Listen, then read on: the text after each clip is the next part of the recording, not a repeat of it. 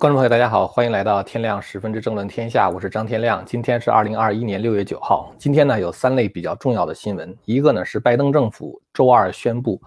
准备发起对供应链贸易的定向打击，其中手段呢包括加关税。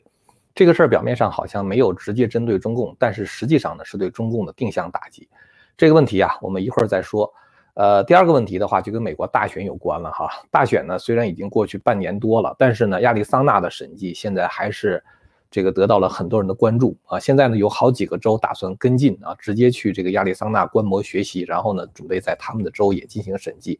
这个事情目前呢，就是这个发展还是比较迅速的啊。就当然虽然没有结果，但是呢，有很多地方在跟进，所以我们一会儿呢要详细的说一下。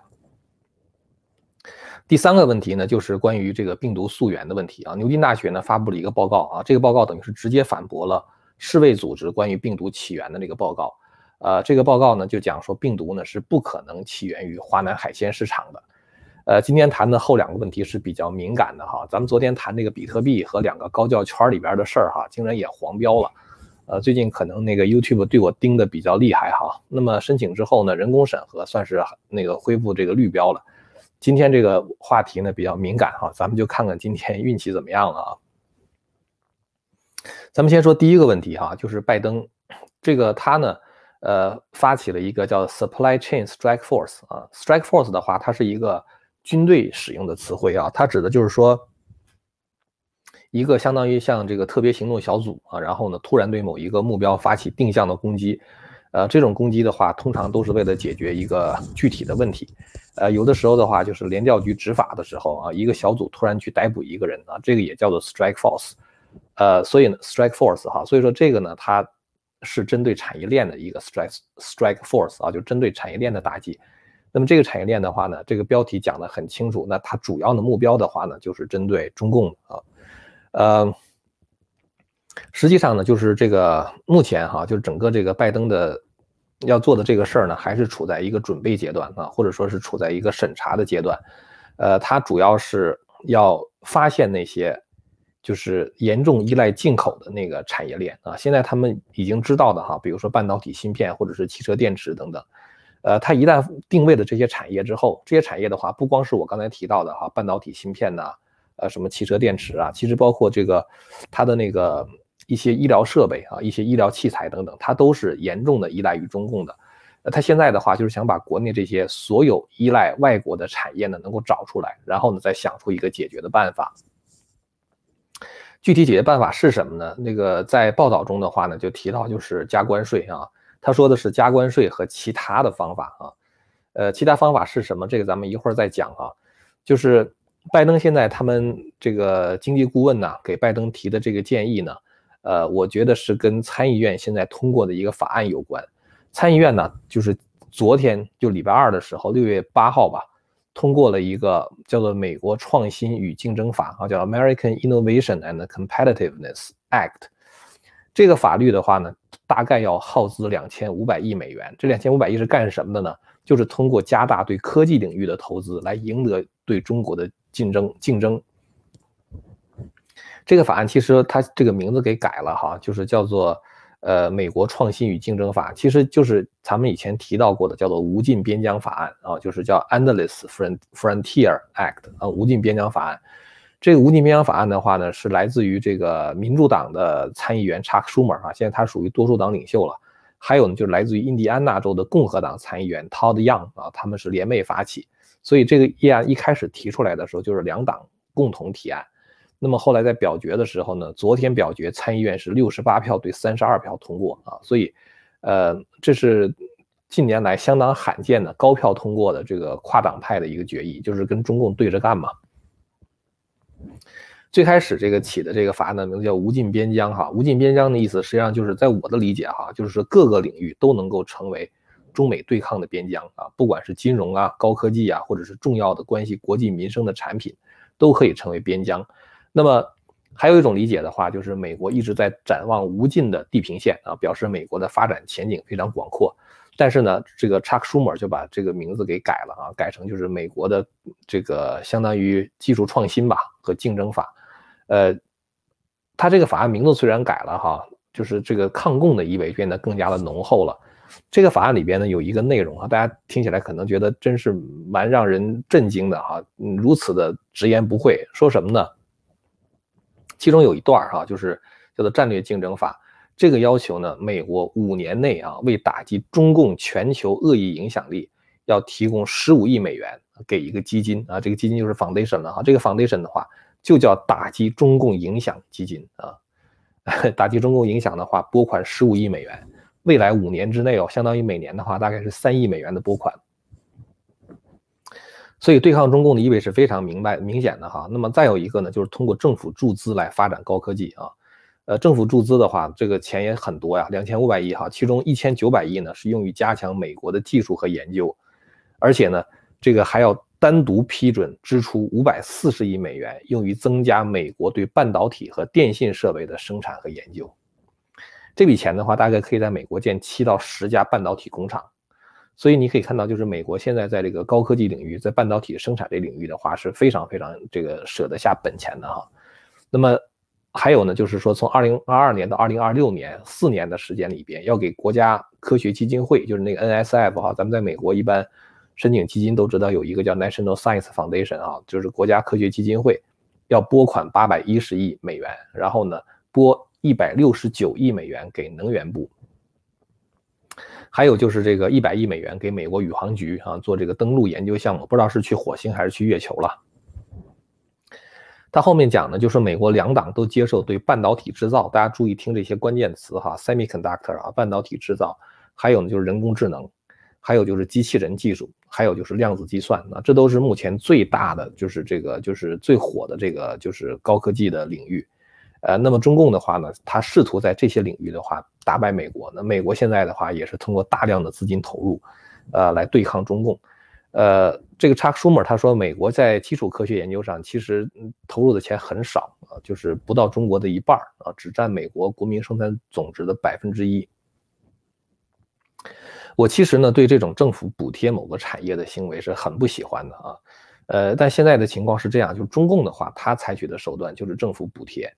他呢，通过政府补贴去降低企业成本啊，增加竞争力。比如说我这产品生产出来，那比如说十块钱，政府补贴你两块，这样的话成本就变成八块钱了，是吧？像华为这样的公司的话，就是因此在价格上把竞争对手打得落花流水。呃，华为的报价的话，经常可能只有对手的什么百分之六十甚至更低啊。然后他这个钱的话，他还不要你现款啊，他说我可以给你提供。这个卖方信贷啊，就是所以你钱可以慢慢还我啊。你我现在给你建这个五 G 网络，你不用给我钱，等你先这个呃把这个网络建起来，等你建起来以后，你开始挣钱了啊，开始收到钱的时候再慢慢还我。所以就是说，你这种方式的竞争，华为凭什么能够有这么多的资金哈，这么雄厚的资金做什么卖方信贷啊，能够搞这个什么这个这个价格战呢？那就是因为中共政府的补贴嘛。所以华为用这招的话，它其实占领了很多国家的市场啊，就是美国的这些制造商是节节败退啊，包括像北方电信都被华为挤得破产了。所以美国呢，它要想打败中共的这种政府补贴策策略哈，大概只有两招。第一招的话就是加关税，这就是咱们刚才说的那个英文大剧院报的哈，说拜登也要加关税。拜登加关税是什么意思呢？就是说，如果你把中共生产的产品引入到美国，你不是政府补贴了吗？是吧？八块钱哈，比如说这个十块钱成本变成八块钱，政府补贴你两块，那我就把这两块当成关税加回去啊，就变得让你跟这个中共没补贴之前价格一样。这样的话，你就很难跟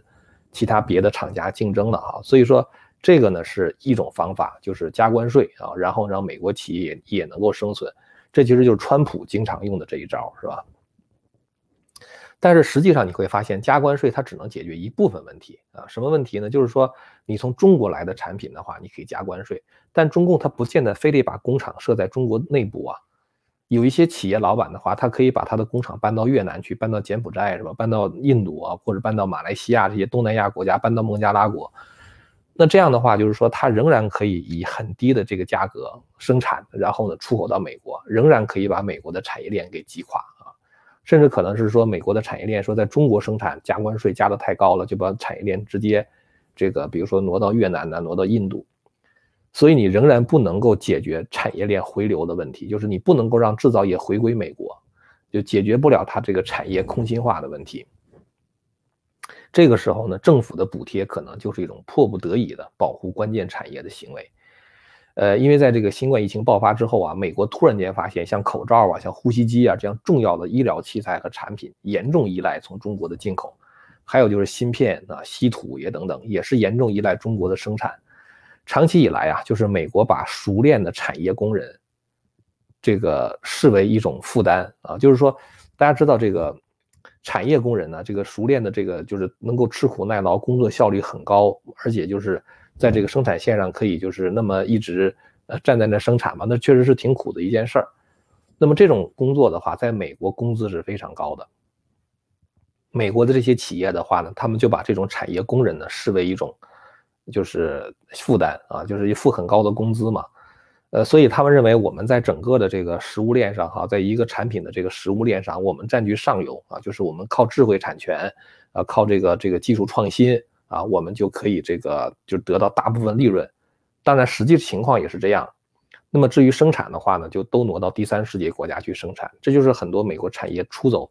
到第三世界国家的原因嘛，就造成美国产业的空心化。你越把这个产业挪到其他别的国家去，美国的熟练工人也就越少。现在麻烦的就是说，美国很多地方它已经很难再招到熟练工人了。呃，那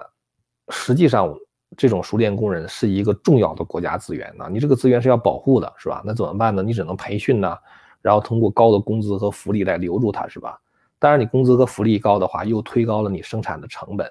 这个时候的话，政府呢，基本上来说就是或者通过关税保护啊，或者呢通过政府补贴来解决这个困局。所以这是我觉得是没办法的事情啊。当中共以这种全国家的形式啊，这是蓬佩奥的说法哈，就是前国务卿蓬佩奥的说法。用全国家的形式跟你对抗的时候，如果美国还是依赖于某一个各个企业的话，就一个一个私营企业，你一个私营企业跟一个国家干，你干不过人家。所以美国的私营企业背后的话，也应该有美国政府的支持啊，这就是这个补贴。所以我觉得在很近的将来哈，我们会看到美国在这方面有所行动啊。中美对抗这个格局啊，发展到今天这样一个地步，完全在我们意料之中啊。就是拜登，记得刚刚上台一个礼拜吧，我们就讲，呃，说这个拜登呢会延续这个抗共的策略，就是即使川普下台啊，拜拜登跟中共之间有很多利益勾兑，但是呢，他抗共的力度不可能减轻太多啊，某些方面甚至可能加重。那就是因为在美国已经形成了一个对中共非常反感的氛围啊，特别是在新冠疫情以后，所以呢，这个。国会两院的议员里边，还是反共者为多数啊。现在中美之间的竞争呢，已经不再是带有那么浓重的自由和暴政之间的这个竞争的色彩。但是其实呢，我们讲美国越左转，其实他越在意是否还是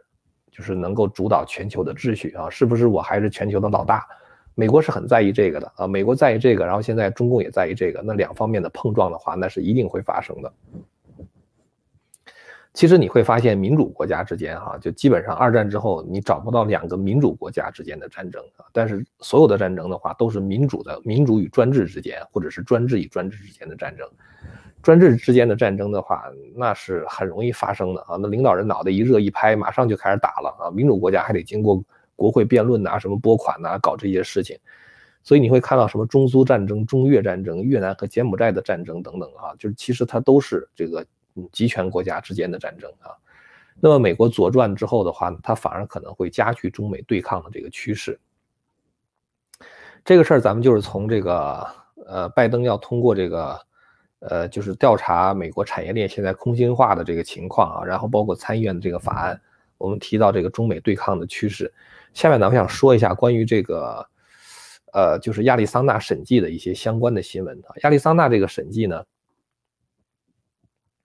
大家看到这个，他说呢，这个 hand recount 啊，expected to end this week 啊，基本来说的话呢，这个审计这个月底呢就结束了啊，呃，不是月底，这个周就结束了啊，这个月底结束是另外一件事儿啊，这个这个周周末的时候呢，这个所有的对这个选票的重新计票啊，手工的重新计票基本就结束了，啊，这个活动是在四月底的时候开始的，基本上四月底开始，那么。呃，到六月初啊，就是大概有那么六周的时间吧，呃，中间可能停了一周哈。那么现在呢，这个当这个手工点票结束之后呢，这个审计小组啊，将把他们的资源这个转移到什么呢？它叫做 ballot evaluation work 啊，就是呃对这个选票呢来进行评估，评估什么呢？就是所有关乎这个选票本身的，它是不是这个 authenticity 啊，就是说它是不是真实的。呃，比如说哈，这这么说可能比较抽象哈，比如说有这么几个东西，它要检查。第一个东西呢，就是。在这个一百九十万张选票里边，就是呃，这个 come in and out by mail 哈，就是说这个以邮寄选票一百九十万张，那这些邮寄选票的话，上面应该有折痕，对吧？你应该放到信封里边，肯定是有折痕的嘛。那么我要看一看这一百九十万张选票有没有折痕啊，这是第一点。然后再比如说呢，就是说那选票是正反两面的嘛，他想看正面和背面之间是不是能够对齐。就如果真的选票的话，这个是应该对齐的。那么这也是一个他们要检查的哈。还有一个的话呢，就是画圈儿，就到底选哪个候选人？你是拿笔画的圈儿呢，还是他给你寄选票的时候事先就已经把这个圈儿给你画好了啊？他如果是这个打印机画的圈儿的话，那会非常的完美，是吧？如果你手工画圈的话，可能会出那个圈儿吧？你涂的话可能会出圈嘛？所以他要去查类似于这样的东西。这些工作的话呢，预计到这个月底，就六月底的时候完成。那么现在亚利桑那在做这个事儿，那么其他别的一些州呢准备跟进啊，呃，大家可以看一下这个呃这个推文哈，这推文里边就讲说什么呢？说这个亚利桑那呢，这个他他们管这个他们的审计叫 Americans Audit 啊，说美国人的审计。他说现在呢，乔治亚州、阿拉斯加州啊、科罗拉多州，他们都派人到亚利桑那来这个取经啊，看看他们是怎么做的审计。那么这样的话，也就是说，这些州的话，他们也有可能啊进行类似的审计。呃，那么有一个人呢，就是这个宾州啊，就是有有一个事情，就是宾州，宾州的话呢，他们也有可能进行审计啊。这个审计的时间的话呢，有可能发生在七月份啊，就是因为前两天这个宾州的参议员，这个州的参议员哈，叫 Dog Mastriano 啊，我好像像个意大利人哈，他呢。呃，和另外三个宾州的参议员，就是到亚利桑那去取经去了啊，就到亚利桑那来看看这个，呃，他们这个审计是怎么做的。那么这个昨天呢，这个呃，Mastriano 参议员，宾州的啊，他不是联邦的参议员，他是宾州的参议员。他说呢，如果他们能够得到足够支持的话，审计可以在七月份的时候就开始了。呃，当然，这个到底能不能得到足够的支持，他也没讲啊。他只是讲，他说通过我们的这个民调显示出，滨州有百分之四十的人对于大选的这个结果其实是有疑问的啊。所以他说，我也不想推翻什么，但是呢，我觉得我们应该让他们对这个选举有信心啊。当然，他这种说法也就是一种，呃，政治上就是说比较保守的说法了啊。因为你要说我要推翻选举结果，那人家不可能让你去审计嘛，人家觉得你先入为主啊，是吧？其实，在这个亚利桑那，他们也是这样讲的啊。但是这个审计一旦开始，那就很有意思了啊。就是这个结果的话，咱们就等着吧啊。那么跟这个相关的还有一件事情，我觉得可能更重要啊。这个事情呢，就是在 Georgia，Georgia 明天，今天六月九号哈，明天的话呢，乔治亚大选的这个相关被怀疑这个这个就是有。呃，就是那种，你要说舞弊也行啊，或者是什么什么其他别的举动呢？就这种人的话呢，他们被告啊，被告到这个法庭上，那么明天呢，他们就要出庭作证了啊。我不知道大家还记得不记得这件事儿哈？这个事情在当时是一个非常火爆的一件事情，就是乔治亚州呢，这个应该是在这儿哈，大家大家记得哈？就当时是说，哦，乔治亚州呢，这个他们呃。呃，通知啊，通知这个大家，这个呃选这个选票今天晚上不点了啊，大家都可以回家睡觉了啊。完了以后的话呢，有一个穿着紫衣服的女人啊，这个女人呢就从这个桌子底下拖出了几个黑色的皮箱啊，这个皮箱里边的话就有选票啊，然后他们就开始拿出来点票，呃，所以当时就有很多人就觉得这事儿很奇怪啊，你也没有监票员啊，你怎么把人都打发走了，你开始点票？那么其中就是这个人啊，大家看到就这个人呢。这个人呢，就是叫做 Ruby Freeman，就是这个人。这个人好像是他女儿，旁边那人好像是他的女儿。就这两个人哈，就是呃，就是很多人都觉得是有问题的，所以呢，他们就被告上法庭了啊。呃，这个女的叫做 Ruby Freeman，然后她那个女儿呢，就是叫做呃 Wandria Moss 啊。这两个人因为被告上法庭了嘛，那么所以这个明天的时候，他这个女儿呢就要出庭作证。后天的话，就是这个母亲这个 Ruby Freeman 的话就要出庭作证啊。那肯定会问他，你那个选票怎么回事？从哪拖出来的？怎么回事？就是为什么时间放在那儿？就你得给他解释是吧？除了这个以外的话呢，呃，他们还，呃，大家可以看到这个这个报道哈，这个报道叫做 depose 啊，叫做 depose。depose 是个什么概念呢？就是 depose 的哈，在法律上来讲的话，就是宣誓作证啊。那就是说，如果你宣完誓之后的话，你说的就不对的话，就是有意编造瞎话的话，就相当于做伪证。做伪证的话，在美国属于联邦重罪啊。所以，就是宣誓的话，对于这些证人来说的话是非常重要的，就是。呃，就是严肃的告诉他们，你只能讲真话啊。所以，呃，所谓 depose 的话，实际上就是就是 testify under oath 啊，就这个意思哈，就是宣誓作证。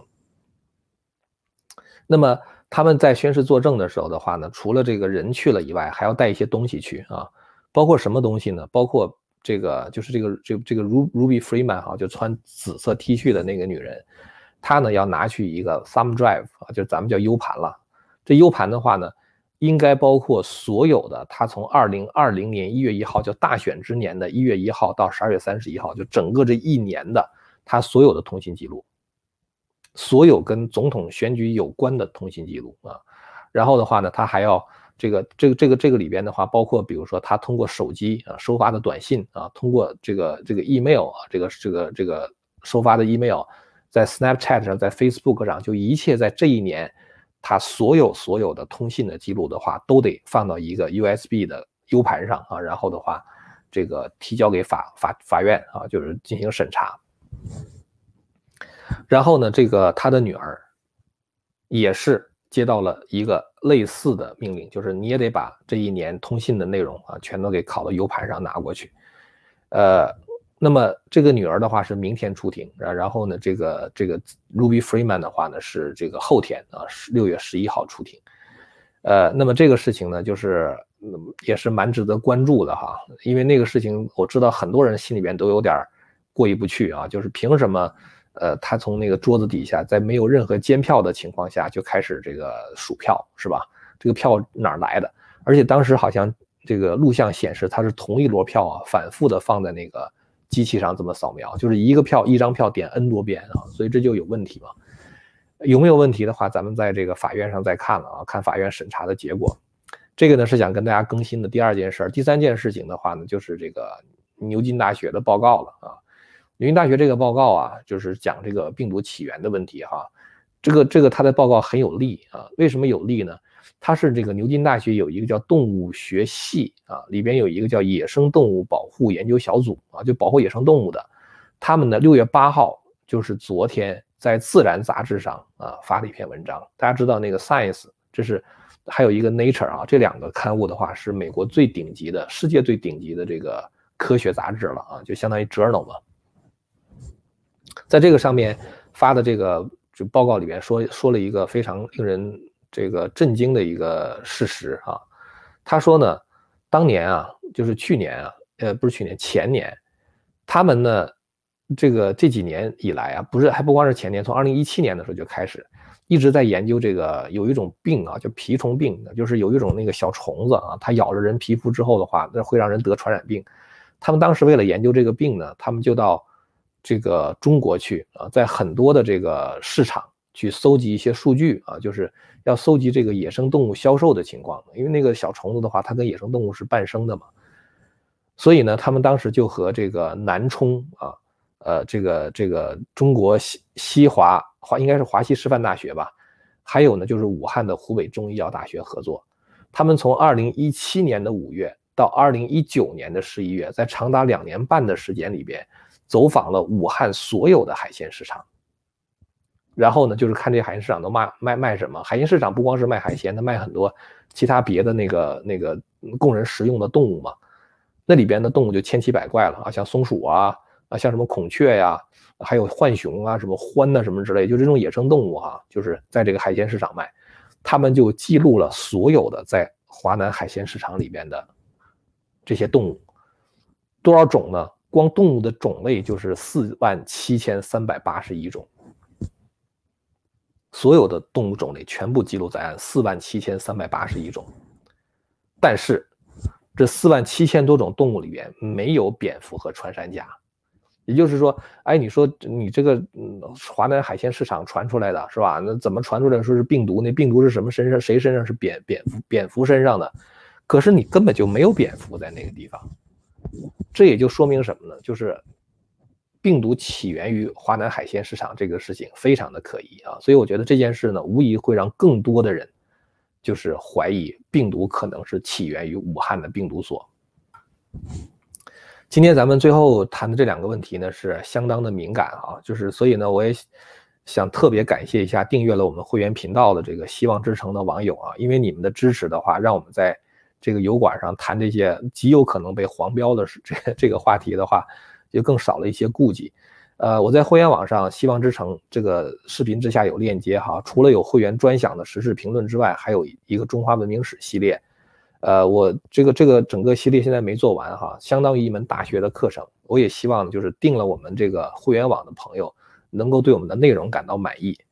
呃，今天的节目呢，咱们就说到这儿了哈。如果大家对我们的内容感兴趣啊，或者是支持我们的理念，呃，请大家呢去订阅和传播这个频道。感谢您的收看，我们下次节目再见。千古文明汇成巨著，百家大义娓娓道来。希望之声精品网，希望之城隆重推出张天亮教授第二部大型讲史系列《中华文明史》，为您重现中国历史上最璀璨的文明之珠，让您在轻松的观赏中汲取古老的智慧和对当代的启迪。今天就登录 landofhope 点 tv，land of hope。